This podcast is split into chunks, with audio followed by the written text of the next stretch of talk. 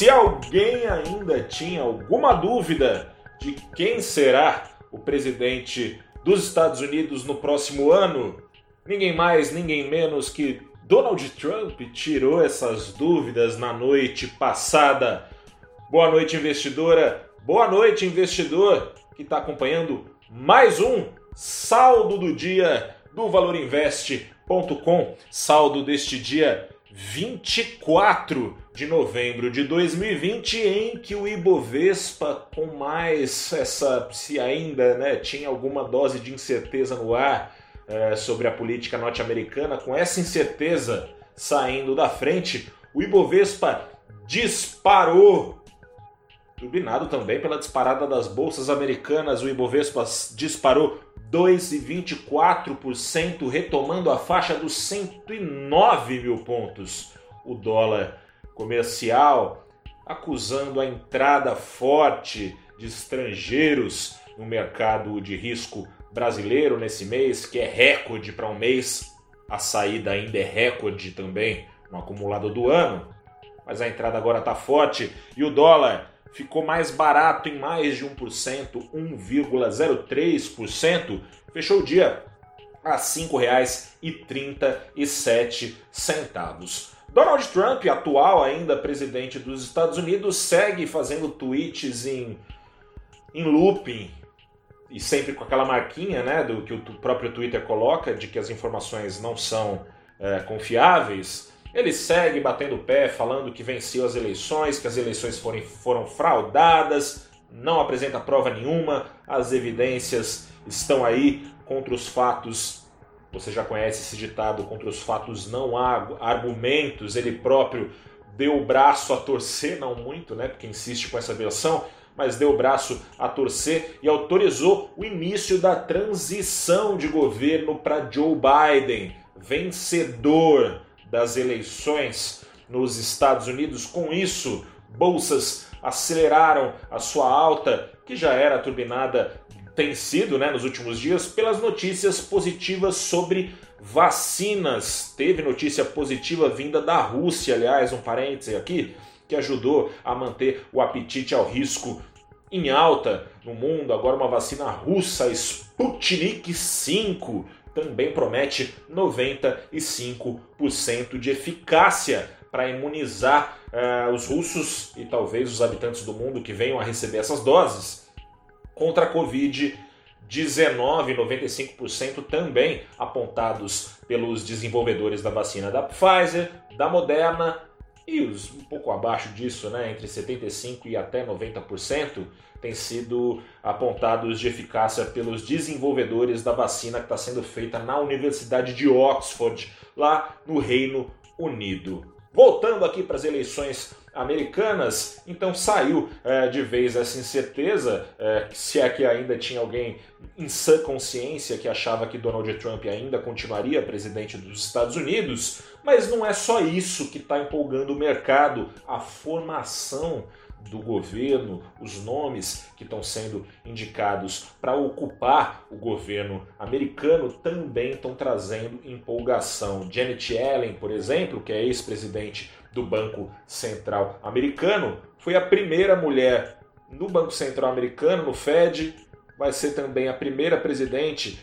de, do Fed a assumir o cargo de secretária do Tesouro americano. Janet Yellen tem fama de gostar de estímulos, de gostar de uma política frouxa quando é necessário, apoiava com força estímulos fiscais depois da crise de 2008, essa crise ainda mais dura para as economias do que foi aquela crise brava, se você se lembra aí, se você não se lembra, dá aí seu Google, pergunta para quem é mais velho e está do seu lado, eu me lembro.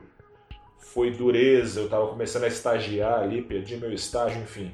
Foi dureza essa crise, e essa crise aqui é ainda mais violenta, porque tem também as suas implicações sanitárias, e os gastos são necessariamente tremendos para suportar é, a força dessa crise. Janet Yellen tende então a facilitar o deslanchar de mais gastos lá nos Estados Unidos. Você deve estar acompanhando nos últimos meses a novela que foi nas vésperas das eleições lá nos Estados Unidos entre republicanos e democratas para aprovar um pacote de gastos como tem batido na tecla a, necessidade o atual presidente do Fed, Jerome Powell. Ele está entuchando de dólar a economia mundial, especialmente é, a Bolsa Americana está recebendo esses dólares, ou vinha recebendo esses dólares, mas subiram tanto as bolsas americanas. Aliás, Dow Jones hoje passou pela primeira vez da linha dos 30 mil pontos, é uma marca importante lá nos Estados Unidos, que foi batida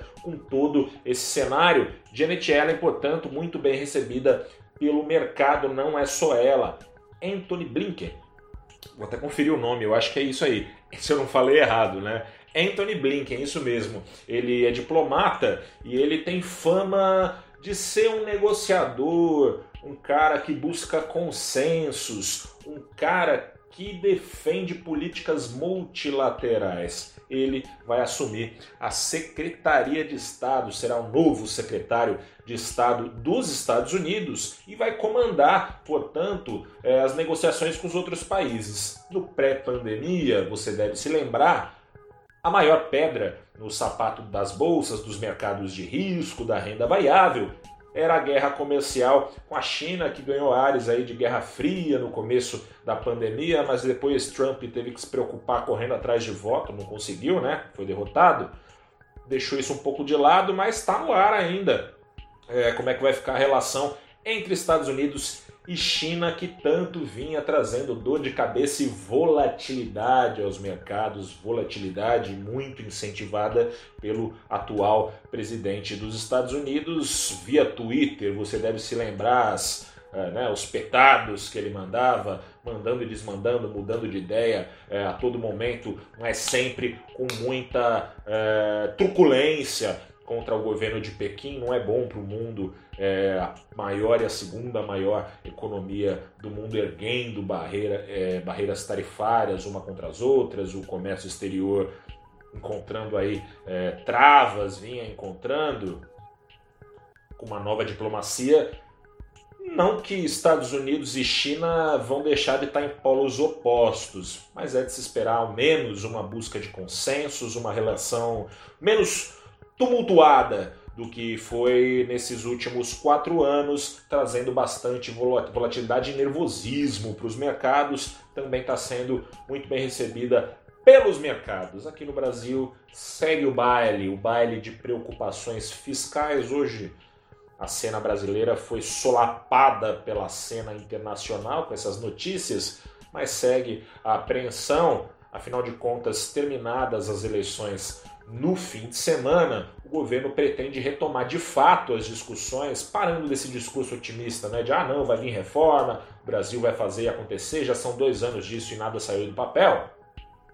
Agora o governo parece que vai fazer deslanchar, vamos ver como é que vai ser. Há dificuldades políticas eh, também eh, depois de terminadas as eleições, porque também tem eleições para serem resolvidas na Câmara e no Senado aqui do Brasil. Isso tende atrasar o andamento das coisas, a base governista segue batendo cabeça para decidir quem vai fazer o que na comissão mista que vai discutir orçamento para 2021. A gente, afinal de contas, vai invadir o ano sem ter orçamento definido pelo Congresso.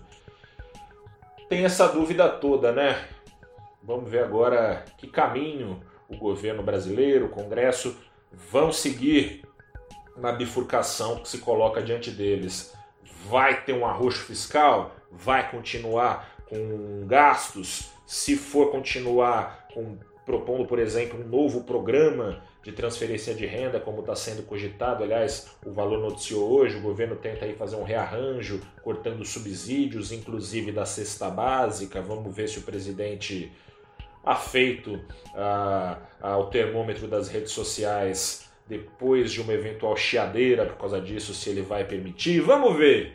Mas parece que está caminhando. Taxas longas da curva de juros tiveram refresco, mas não foi muito por, por boas perspectivas locais, foi por causa da cena externa. As taxas curtas embicaram para cima porque a inflação está incomodando. IPCA 15, que tem a mesma fórmula do IPCA, que é o índice usado pelo Banco Central para definir a sua política de juros, com a diferença que mede a variação média de preços entre os dias 15 de cada mês e não no mês cheio, como o IPCA. IPCA 15 do mês de novembro acusou é, o maior patamar desde 2015, veio acima do esperado novamente, tem sido uma sucessão de PCAs ou outros índices de inflação sempre superando expectativas.